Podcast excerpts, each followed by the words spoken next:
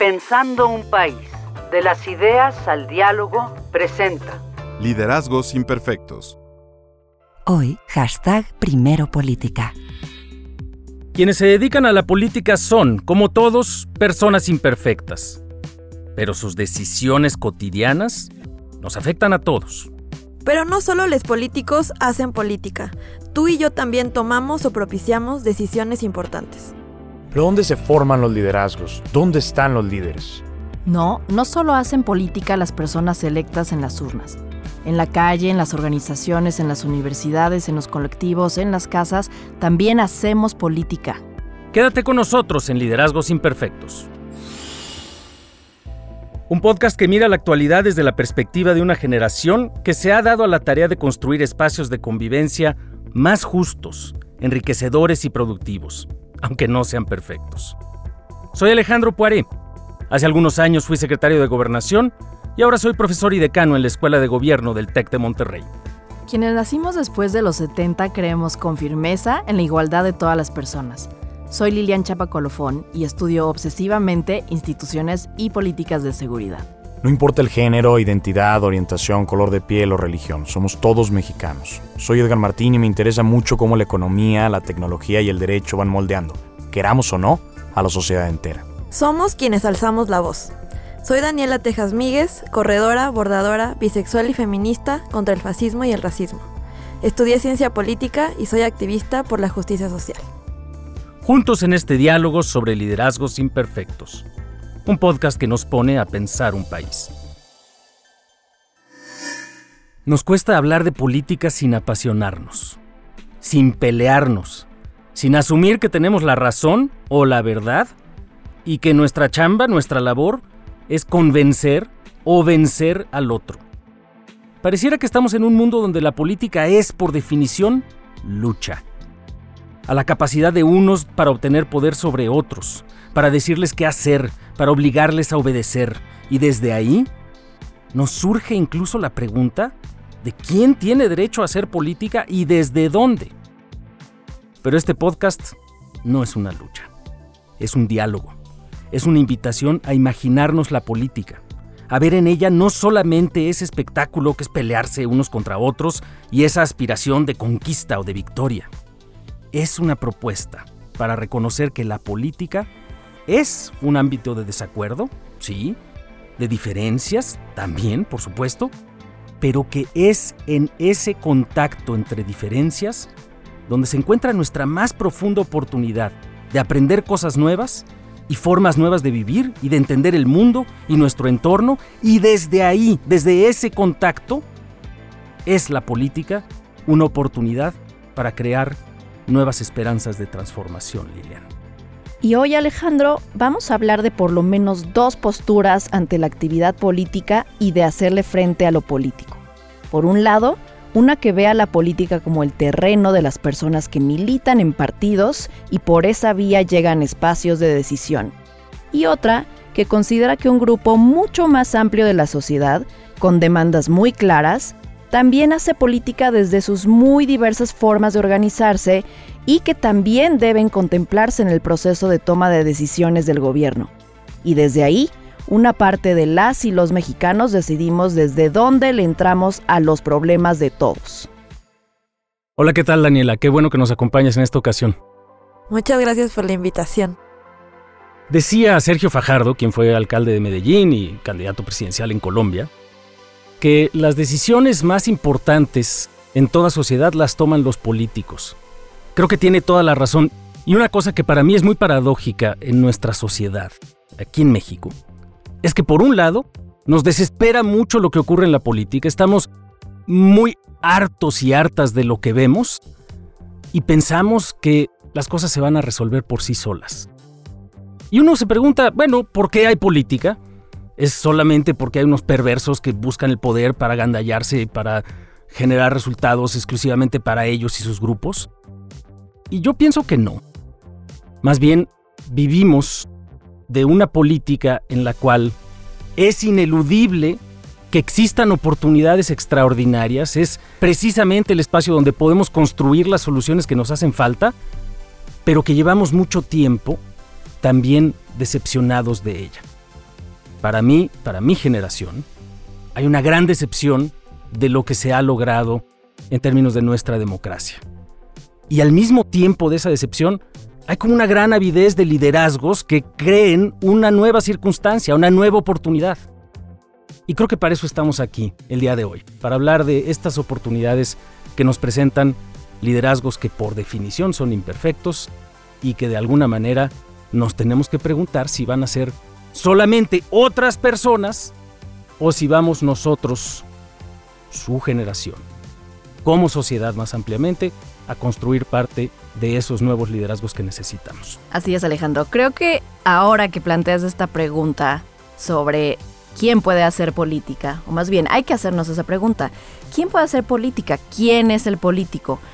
Creo que en nuestra generación estamos viendo un escenario en el que nos estamos preguntando, muchos desde las calles, desde la participación en redes sociales, qué hace falta y quién es el que señala quién puede hacer política. Creo que hay muchos espacios que están muy restringidos. Creo que también hay quien tiene una visión mucho más limitada de que solamente quien gana una elección puede hacer política y que solamente su actuar está legitimado y hay quienes pensamos que habemos otros actores en la sociedad como organizaciones civiles y como otro tipo de ciudadanas y de ciudadanos que con nuestro trabajo diario estamos haciendo política. Y creo que hoy en nuestra coyuntura en México vivimos una confrontación en el sentido de que se desvirtúa o se descalifica la participación política de estos actores que no están ligados a partidos políticos. Porque no tienen los votos de, que les respalden, ¿no? Hay un poquito esa idea. Exactamente, creo que eso es una pregunta que hay que hacernos. ¿Solo las personas que ganaron en las urnas pueden hacer política? Yo creo que no. Y más allá de, o sea, de preguntarnos eso que me parece que es fundamental, también hay que ver la realidad. Y creo que esta cosa de política de verdad o de hacer política, además de que es muy condescendiente, no está mirando la realidad de las personas. Estamos haciendo política todo el tiempo y creo que tenemos que ver las maneras cotidianas de hacer eso.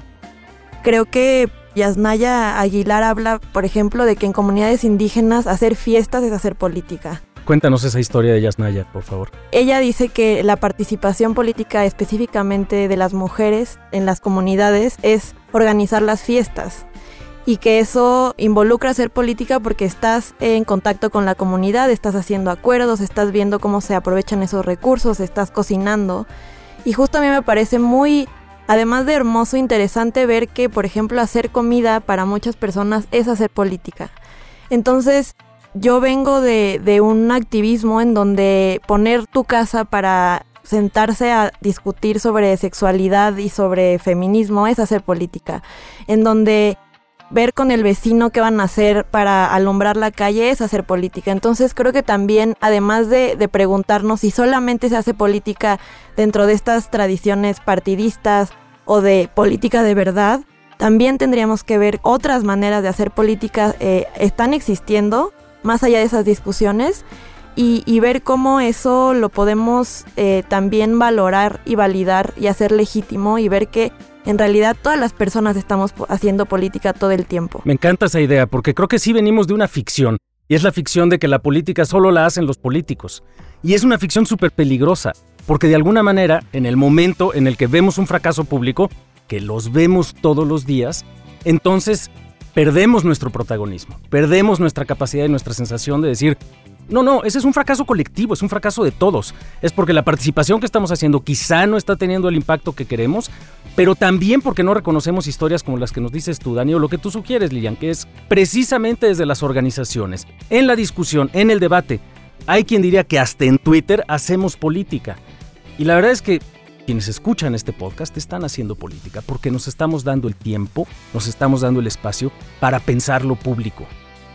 Y ese es, creo, el espacio en el cual nosotros queremos incidir y queremos repensarnos desde las organizaciones. Ahora, esta ficción es muy peligrosa, Lilian, porque sí nos dice solo lo que tiene votos detrás, solo lo que está metido en estas cosas que la, Constitución dice que son entidades de interés público, casi casi con todas mayúsculas, que son los partidos políticos, solo ahí está la política. Ahora, también es cierto, porque no hay que pecar de ingenuas y de ingenuos, que estos espacios de decisión, que puede ser el legislativo o el poder ejecutivo, claro que tienen su peso propio y su legitimidad. Y también quizá el tema es cómo hacemos que más personas, más ciudadanos comunes y corrientes, puedan acceder a esos espacios de poder. Incidir. Porque yo no quiero renunciar también a, acceder a ese tipo de espacios de poder y también pues hay que facilitar que más personas puedan. Sí, como que tenemos que reconocer las dos cosas, ¿no? Y creo que son trabajos paralelos, o sea, creo que hay que hacer una pedagogía de esos espacios, ¿no? Porque creo que muchas veces no tenemos información de cómo funcionan, cuáles son las reglas, ¿no? Cómo puedes entrar, todas estas cosas como muy institucionales, muy burocráticas, pero también paralelamente como que entender que realmente estamos haciendo política todo el tiempo y que esta como en México decimos como no hay que hablar en la comida de política, ¿no? A mí me parece que es cuando dices eso un gran privilegio porque creo que hay muchas personas que no tienen el privilegio de decir yo, yo no quiero hablar de eso, yo no puedo hacer eso. Eh, las comunidades LGBTQ, las comunidades negras, las comunidades indígenas no tienen ese privilegio históricamente porque han sido despojadas de tantas cosas que tienen que participar políticamente todo el tiempo para poder sobrevivir. Su vida cotidiana está marcada por decisiones de poder, sus oportunidades de trabajo, sus oportunidades de acceder a la salud, todo está determinado. Y creo que, o sea, parte de esa pedagogía es, pues reconozcámoslo y más bien abramos espacios para que esa, em, esa circunstancia vaya cambiando. Pero sí, ahora, hay una parte aquí que creo que hay responsabilidad compartida. Yo creo que hay montones de políticos que genuinamente reconocen el valor de la interacción y de la presión y de la, del diálogo, etc. Hay montones que detestan eso y que preferirían simple y sencillamente su capacidad para interpretar lo que el pueblo quiere. Y también hay ciudadanos que creen que porque son ciudadanos, precisamente, eso les da superioridad moral, porque todos los que se dedican a la política están podridos. Y pues tampoco, ¿no?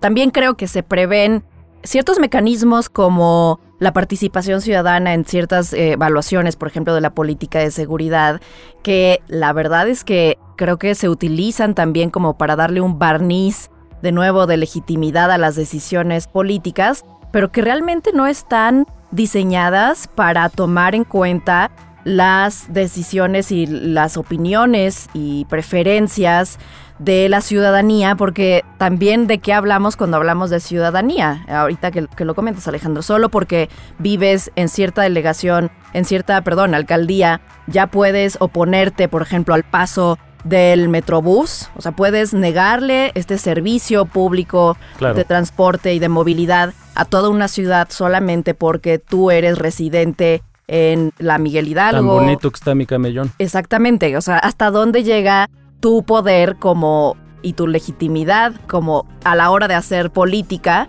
exigiendo tus, tus derechos como ciudadano, ¿no? Y ver que muchas veces existen leyes que realmente sí impactan la vida de las personas. O sea, creo que es muy importante ver que, que sí importa que en los libros, en, ¿no? Como en las políticas públicas haya ciertas cosas, porque eso sí mejora la vida de las personas. Y creo que ese poder sí lo sigue teniendo esa, esos esferas de poder público que tenemos que reconocer, que tenemos que educarnos sobre ellas y también entender que hay otras que no están intersectadas por eso, que también son válidas. Y que de alguna manera le hacemos asco a esa pedagogía, en muchos círculos, incluso entre personas que están activas. Una cosa espeluznante muchas veces de grupos de participación como el Frena famoso, el autodenominado Frente Nacional Anti-AMLO, que tiene un espacio de participación plagado de ignorancia y de alguna forma con convicción. Pero pues uno se pregunta, híjole, si personas con todo este privilegio, toda esta oportunidad, participan de una forma tan inútil. Pero a ver, a ver Alejandro, aquí tenemos al Frena y aquí vale la pena la pregunta. Entonces, ¿este tipo de participación en política de ciudadanos es válida o no es válida? Queremos escucharlo, tienen derecho a este tipo de opinión tan polarizante. Yo creo que tienen muchas ganas y yo creo que un poco eso es lo que Alejandro, ¿no? Como podemos reconocer que tienen muchas ganas de participar. Las maneras y las formas son muy debatibles, pero yo creo que hay y la muchas sustancia también. de y la sustancia es muy debatible, pero yo creo que hay muchos movimientos, muchas organizaciones que tienen muchas ganas de participar o no tienen ganas, pero lo tienen que hacer, ¿no? Como la comunidad trans, como las personas afrodescendientes, como las comunidades indígenas, pero hay que saber las reglas de cómo eso se hace, ¿no? Y, y entonces tienes que saber cómo se incide en lo legislativo, Y creo que, que es una mayoría calificada y que es una Exacto. mayoría relativa. Hay muchos términos y mucho lenguaje que si quieres participar desde ahí, es importante que conozcas.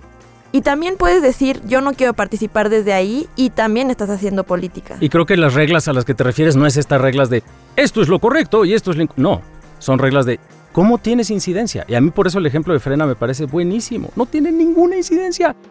Y tienen, eso sí, sus coches y sus claxons y su desastre en las ciudades y una plataforma sustantiva, en fin, en mi opinión, horrorosa.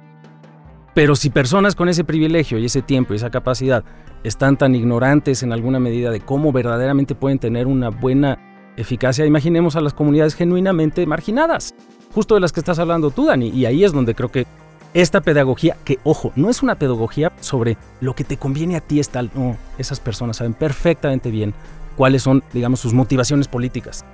Y lo que hay que apoyar es un mecanismo para que nos saque de esa situación en donde mucha de esta participación política no es productiva. Que empieza yo creo que también por cambiar el paradigma de quién puede hacer política. Y creo que tenemos un paradigma de un señor que hace política cada seis años con recursos públicos, con una campaña política. Y esto de que sea cada seis años o cada tres años también hace mucho daño porque Sí. no estamos como sosteniendo proyectos políticos de largo plazo para las comunidades marginadas, por ejemplo, porque todo el tiempo tienes que estar como persiguiendo este ciclo como muy vicioso partidista de los seis años. Y aquí creo que la pregunta es, ¿el presidente de la República es el único que, con la legitimidad de millones de votos, puede decir en qué sentido se hace política por seis años? Yo creo que no. Yo creo que aunque sí tiene una enorme legitimidad haber pasado por las urnas y todo el trabajo que implicó para llegar ahí, sí creo que siempre se requiere pues de este tipo de, crítica al poder que es igualmente legítima y que sí hay un momento, sí hay por, por momentos en, en el espacio público y en el espacio de comunicación del presidente de la República que parece que hay cierto tipo de participación política que no es legítima y que hay que un poco acotarla, ¿no? Eso, eso sí me parece que hay que señalarlo. ¿Quién hace política, Dani, en México? Yo creo que todo el tiempo estamos las personas haciendo política y más bien esta sería mi invitación a pensarnos desde ahí y pensar que tener conversaciones, tener diálogos y tener debates, estar aquí sentada es hacer política. Y creo que el propósito es evaluar esos liderazgos imperfectos y también ser parte de ellos desde aquí. Platicando hace poco con Daniela de los Santos, quien desde distintos partidos políticos ha logrado en Michoacán, su tierra y a nivel federal, cambios importantes para facilitar la adopción, que mucho de lo que ella ha logrado es precisamente porque ha podido conectar con distintos grupos de la sociedad que le han ayudado a desarrollar soluciones y a presionar para generar los cambios que se requieren. Y la verdad es que México vive una barrera artificial perniciosa. Producto del papel de los partidos políticos en nuestra democratización, entre la política y la sociedad y las personas. Una barrera que no tiene mucho sentido. Una barrera que tendríamos que transformar. Tenemos mucho trecho que recorrer para que la frontera que se ha creado entre la política y las personas sea más porosa, más abierta, menos definitiva. Y que en lugar de que la entrada a la política sea como la puerta de una fortaleza, de un castillo, o más bien la boca de una cueva oscura, la entrada a la política sea más bien una serie de caminos y senderos y de espacios compartidos donde juntas las personas construyamos cosas que nos inspiran y que necesitamos para todas y para todos. Pero para ello, tenemos que repensar cómo eludimos al espectro peligroso del populismo autoritario. Y cómo es que este, el populismo autoritario, se nutre no solamente de liderazgos peligrosos, o de oposiciones ineptas, sino fundamentalmente de discursos y narrativas de élite que lo alimentan y lo hacen más potente. De eso hablaremos aquí, en el próximo episodio de Liderazgos Imperfectos. Gracias por acompañarnos en Liderazgos Imperfectos. Escucha este podcast en Spotify o en tu plataforma de audio favorita. Síguenos para que no te pierdas ninguno de nuestros episodios. Escuchar y compartir liderazgos imperfectos es una forma de hacer política. Este es un podcast de la colección Pensando un País, producido por Hook Audio.